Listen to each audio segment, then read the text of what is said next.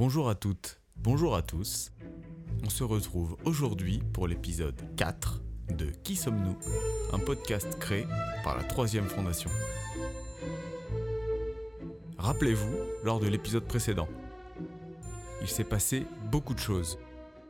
Nous avons survolé le Carbonifère avec ses dinosaures, son super champignon grâce à qui les matières végétales ont pu devenir biodégradables, ses premiers mammifères et enfin les primates. Le suspense est à son comble et je ne vais pas le faire monter davantage. Des singes, des hommes et des fibres, l'épisode 4 de Qui sommes-nous? C'est parti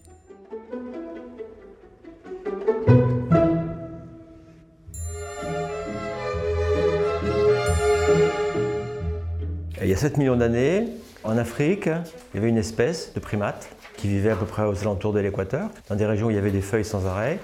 Et puis, il s'est trouvé que euh, l'Afrique a été coupée en deux par euh, une barrière un peu infranchissable qu'on appelle le, rift. La partie ouest, eh c'est resté une, forêt euh, humide, une tropicale, où à ce moment-là, eh si vous voulez, le mode de vie, c'était dans les arbres. hein. Donc, donc, du coup, ça donnait naissance à, à ce qu'on connaît aujourd'hui, qui s'appelle les chimpanzés. Et l'autre côté, c'était ce qu'on appelle une savane arborée, c'est-à-dire euh, un endroit où il pleut relativement peu, en général euh, un mois par an. Il pleut donc, euh, il y a des grandes herbes qui poussent, et après il pleut plus, ça sèche, et il y a des arbres de temps en temps. Ce qu'on appelle une savane arborée. Et donc, ben, la moitié de l'espèce s'est retrouvée de ce côté-là. Le problème, c'est que c'était des, animaux qui étaient habitués à aller dans les arbres et pas à marcher d'un arbre à un autre. Et quand on dans cette savane arborée, euh, il y, a- tout un tas de troupeaux. hein. Il y a des girafes, il y a des buffles et tout ça. Il y a aussi des prédateurs. Il y a des lions, il y a, des hyènes, tout ça. Et quand on va d'un arbre à un autre, euh, ben, il y a intérêt à se dépêcher parce qu'il y a les lions qui, sont là. Donc euh, les australopithèques, qui, qui, au départ étaient plutôt ce qu'on appelle des quadrumanes, hein, comme, les, comme les chimpanzés, donc quatre mains, pas, de pieds, et ben, ils ont évolué, ils ont dû évoluer et ils se sont fait des pieds. Parce qu'il fallait se dépêcher et courir d'un arbre à un autre. hein. Mais euh, en plus, euh, ben, cette savane arborée, euh, elle n'était pas très favorable pour eux. Et donc il fallait manger des feuilles. vous savez, les, singes, par exemple, les, chimpanzés, ils adorent les bananes, ils adorent les fruits. Et bien dans la forêt équatoriale, il y a souvent des fruits toute l'année, quoi. Dans la savane arborée, non, il y en a que de temps en temps. Donc ils avaient une alimentation qui était, euh, pas, euh, enfin qu'ils qu'ils aimaient pas trop. Alors on sait que leur, alimentation se dégradait parce que leur mâchoire devenait de plus en plus épaisse. Donc ça veut dire qu'ils étaient obligés de mâcher des choses de plus en plus dures. Pour eux, c'était difficile. Il y avait les, lions, euh, il y avait ces bêtes féroces-là. euh, Eux, il fallait qu'ils courent d'un arbre à un autre. euh, C'était pourtant une, des, régions adaptées aux, grands troupeaux. hein. Il y avait des, zèbres, tout, ça, ça. allait très bien pour ces trucs-là.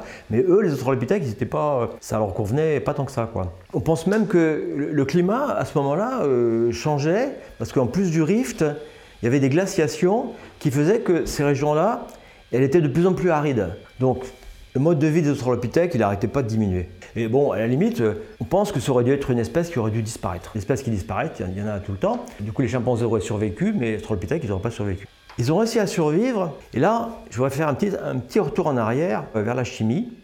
Parce que nous avons vu ensemble que les herbivores, ils produisaient, avec la fermentation des bactéries dans leur intestin, ils produisaient l'acide acétique. Cet acide acétique, euh, il pouvait, quand il en avait trop, euh, se stocker sous forme de gras. Vous vous souvenez de ça? Et quand euh, ben, il n'y a pas assez à manger, ben, le gras se transforme en acide acétique.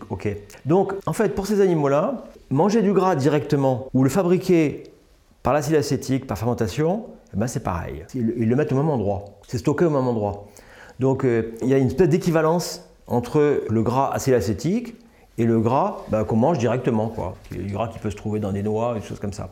Et donc c'est cette propriété, cette équivalence-là qui, qui va leur permettre de trouver une solution à leur problème. C'est quoi cette solution au problème?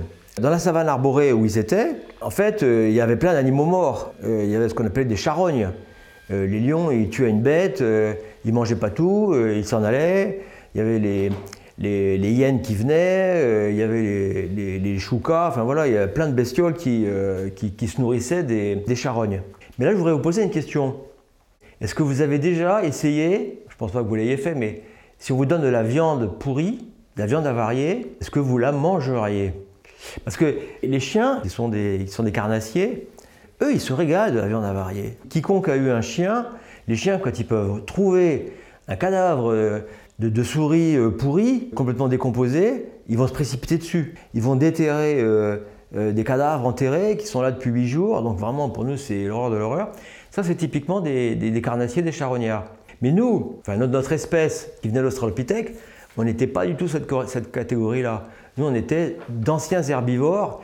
Et pour nous, la viande avariée, c'est c'est pas bon du tout. On peut éventuellement manger de la viande fraîche, mais la viande qui, ça fait 15 jours qu'elle traîne euh, en plein soleil euh, au, fond, de l'Afrique, ça c'est pas possible. Et d'ailleurs, il y a une grosse différence entre les, carnassiers et puis les herbivores, c'est que les carnassiers, vous savez, quand ils mangent quelque chose, ils l'avalent, ils ne mâchent pas.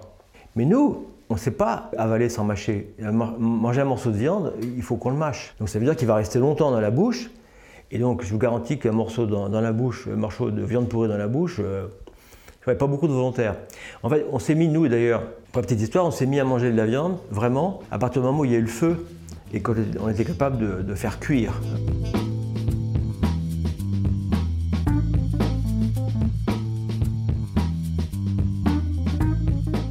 Le rift qui sépare l'Afrique en deux et qui donne naissance à nos ancêtres, qui se sont fait des pieds en devant échapper aux prédateurs. Je parie que vous ne l'aviez jamais appris comme cela.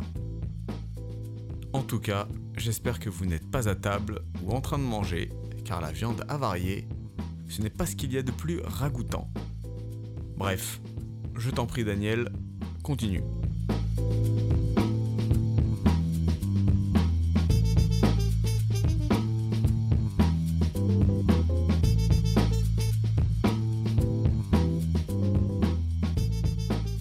Et revenons Revenons à, notre problème de donc, cette savane arborée. Il y a plein de, plein de charognes qui sont là et qui se font manger, euh, les hyènes, tout ça. Euh, donc au bout d'un moment, il reste plus rien. Quoi. Enfin, il reste, si, il reste. Qu'est-ce qui reste? Une fois qu'on a mangé toute la viande Les os. Il reste les os, voilà. Ce qui est intéressant, c'est que en fait, les, os, en particulier les, os, les, gros os de. Ben, moi, j'ai vu en Afrique un os de girafe. Euh, il y avait des lions qui essayaient de le casser, euh, ils n'arrivent pas. Hein. C'est extrêmement dur, hein. même le lion, il, a beau, il a beau essayer de, mâcher, en fait, il n'arrive pas à le casser. Donc en fait, ces os-là, ils traînaient dans, la savane, il y en avait plein. Et au bout d'un moment, ça ne sentait plus rien, puisque toute la viande était partie. Hein. donc euh, on pouvait éventuellement se rapprocher. Alors, vous allez me dire, mais qu'est-ce qu'on va faire avec des os Les australopithèques, à ce moment-là, ils étaient au point de disparaître de famine. C'était ça le problème qu'ils avaient. Mais un os, qu'est-ce qu'on va faire d'un os Alors, là, c'est une histoire que vous ne pouvez pas, pouvez pas imaginer, donc je vous raconte ce qui s'est passé. Effectivement, la moelle osseuse, c'est 80% de gras. C'est le, même pourcentage de gras que dans le beurre. Donc c'est une source d'énergie extraordinaire.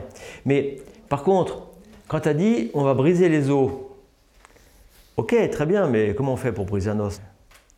Alors en fait, je vais vous donner la, la réponse exacte. Hein. C'est-à-dire que, en fait, il faut prendre une. Parce qu'on sait que les, même les chimpanzés euh, utilisent des, débuts d'outils. Les, chimpanzés, par exemple, ils savent prendre une pierre et savent, avec ça, casser une noix.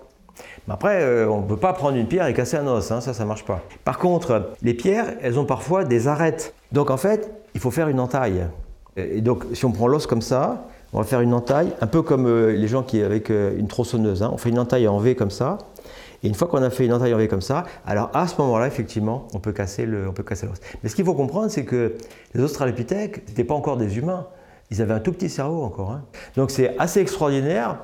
Euh, on peut dire que cette découverte a été le début de l'espèce humaine. Parce que, vous savez, euh, je vais vous poser une autre question. Un enfant, vous êtes déjà plus, tout à fait des enfants, mais disons un enfant de, euh, en dessous de 5 ans, quelle est la quantité, donc par rapport à ce qu'il mange, il va manger, mettons, 1500 calories par jour, quelle est la quantité par rapport à ces 1500 calories que euh, son cerveau consomme? 50% de l'énergie pour le cerveau. Ça fait 2% du poids du corps, le cerveau. Donc 2% du poids du corps, ça mange la moitié, vous vous rendez compte? Un adulte, il consomme combien, par exemple? Le cerveau d'un adulte? 25% de son alimentation. Ce qui est quand même pas mal. Alors, il faut comprendre une chose, c'est que Avoir un cerveau, ça consomme beaucoup d'énergie. C'est-à-dire que si on n'a pas beaucoup à manger, on ne se fait pas un gros cerveau. hein. Pour revenir à notre gras, si vous n'avez pas la possibilité d'avoir accès à une, source d'alimentation importante, eh bien vous ne développez pas un cerveau. Si vous devez passer euh, 12 heures par jour à manger des feuilles, eh bien ça ne vous sert à rien un cerveau. hein. C'est juste euh, encombrant, ça consomme de la nourriture pour rien. Et donc euh, le fait de trouver ce gras dans les os, alors c'est point important, c'est que vous savez, un os, c'est un peu comme une boîte de conserve. En fait, c'est très fermé à l'intérieur. Donc ça veut dire que les choses qui sont à l'intérieur peuvent se conserver un peu comme une boîte de conserve.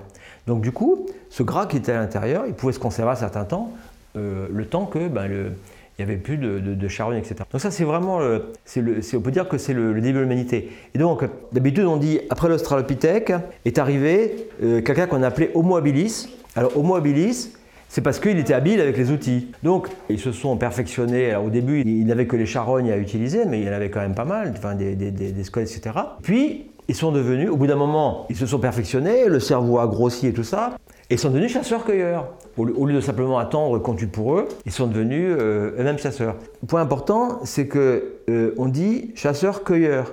C'est-à-dire que, ce qu'on pourrait dire au fond, allez, on a trouvé le gras, ben, c'est bon, c'est une telle source de calories, euh, pas la peine de s'encombrer avec euh, des fibres, euh, pas la peine de continuer à manger des feuilles si on a le gras, parce que un kilo de gras, ça fait 10 mètres cubes de feuilles. Quoi. Pourquoi, pourquoi s'embêter à, continuer à manger des feuilles si on a le gras?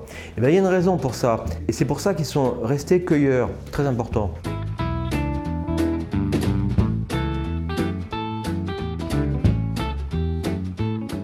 Enfin, nous y sommes. Peut-être la plus grande découverte de l'espèce humaine, ou en tout cas la première, la découverte du gras dans la moelle osseuse qui sauve littéralement l'avenir de l'espèce humaine.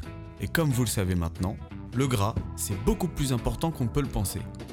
Oui, mais sans les fibres, c'est pas pareil.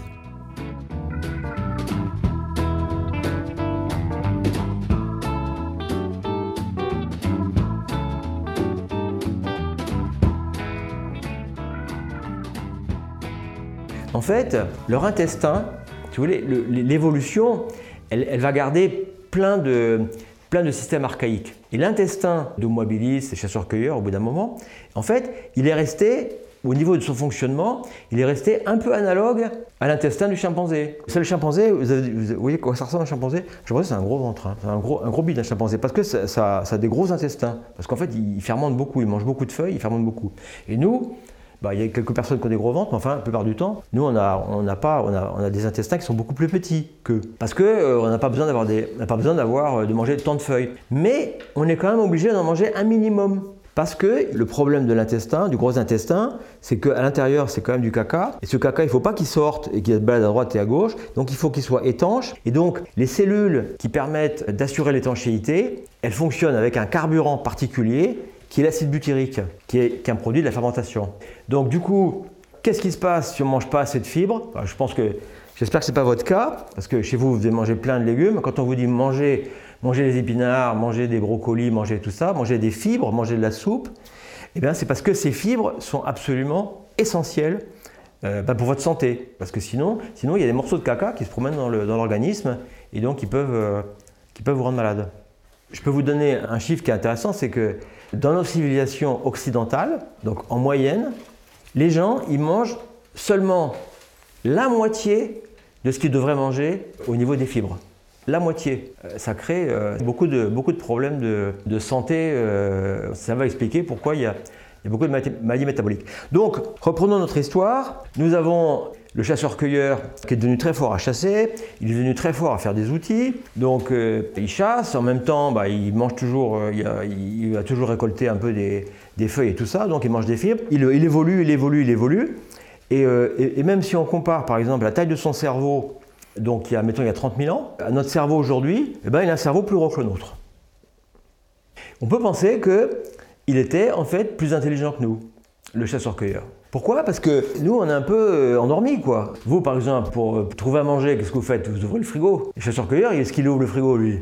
Ben non, il faut qu'il chasse, hein. C'est pas pareil d'aller euh, courir après un lièvre ou après un mammouth et puis ouvrir le frigo, c'est pas du tout pareil. Cha- Chasser, c'est quand même très compliqué et potentiellement dangereux. Et lui, il vivait une vie euh, bien plus dangereuse. Il y avait quand même toujours des lions, il y avait toujours des machins comme ça. euh, Il dormait à la belle étoile. Enfin, ils avaient quand même une vie euh, bien, bien plus dangereuse. Il fallait qu'ils soient sans arrêt sur le, sur le qui-vive. Par exemple, ils faisaient de la cueillette. Est-ce que vous avez une, idée du nombre de plantes hein, dont ils faisaient la cueillette au cours de l'année? 300. 300 types de, plantes. Be- beaucoup, de, beaucoup de ces plantes étaient des, des sources très importantes de vitamine D. Et donc, quand on a arrêté de manger ces plantes, notre peau, avant les, hommes qui vivaient notamment en Europe, ils, étaient, euh, ils avaient la peau foncée parce qu'ils mangeaient de la vitamine D. Ils trouvaient de la vitamine dans les plantes. À partir du moment où ils ont arrêté de manger cette vitamine D, eh ben donc la peau a dû blanchir parce que sinon ils auraient été rachitiques. Ça qui explique en fait les, différences de, coloration de la peau entre les différentes parties du monde, c'est la sensibilité au soleil, la capacité de synthétiser la vitamine D. Donc en tout cas, voilà, c'était le, c'était quand même euh, le chasseur-cueilleur. euh, Ils, ils étaient en plus, euh, non seulement ils avaient un plus gros cerveau, mais ils étaient aussi beaucoup plus forts que nous. Quand on regarde les ossements et alors un peu schématiquement, on pensait qu'ils couraient aussi vite que Usain Bolt et ils étaient aussi forts que Cassius Clay, quoi. C'était vraiment des types très très très puissants, quoi. Et très habiles. Quand on voit par exemple les objets qu'ils faisaient, l'artisanat, euh, la, taille des pierres, etc. C'était des gens extraordinairement habiles. C'est l'époque de Cro-Magnon. Vous savez qu'il faisait très froid à cette époque-là. Donc c'était les régions étaient très sèches. Et donc il y avait un climat globalement de, savane. Il pleuvait pas beaucoup, il y avait des, des hautes herbes, et il y avait des grands troupeaux. Il n'y avait pas beaucoup de forêts. Par exemple, euh, comment il s'appelle euh, Néandertal, le cousin de Cro-Magnon, euh, lui il chassait du gros gibier. Le gros gibier c'était les mammouths, les buffles, des machins comme ça. Il vivait de ça. Jusque-là, tout va bien. Et puis il se trouve que il y a 10 000 ans, le climat change. L'ère glaciaire se termine, donc il fait plus doux. Alors vous allez me dire, super, il fait meilleur, c'est mieux. Sauf que les forêts repoussent et les troupeaux disparaissent. Et là, que faire?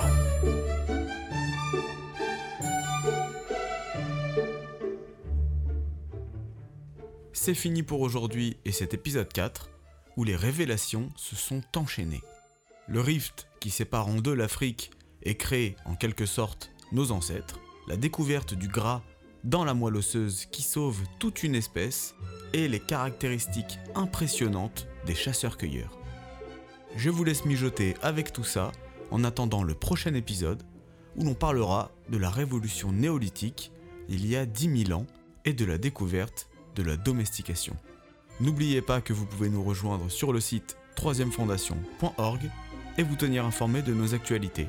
D'ici là, restez sages, mais pas trop quand même, et on se dit à bientôt.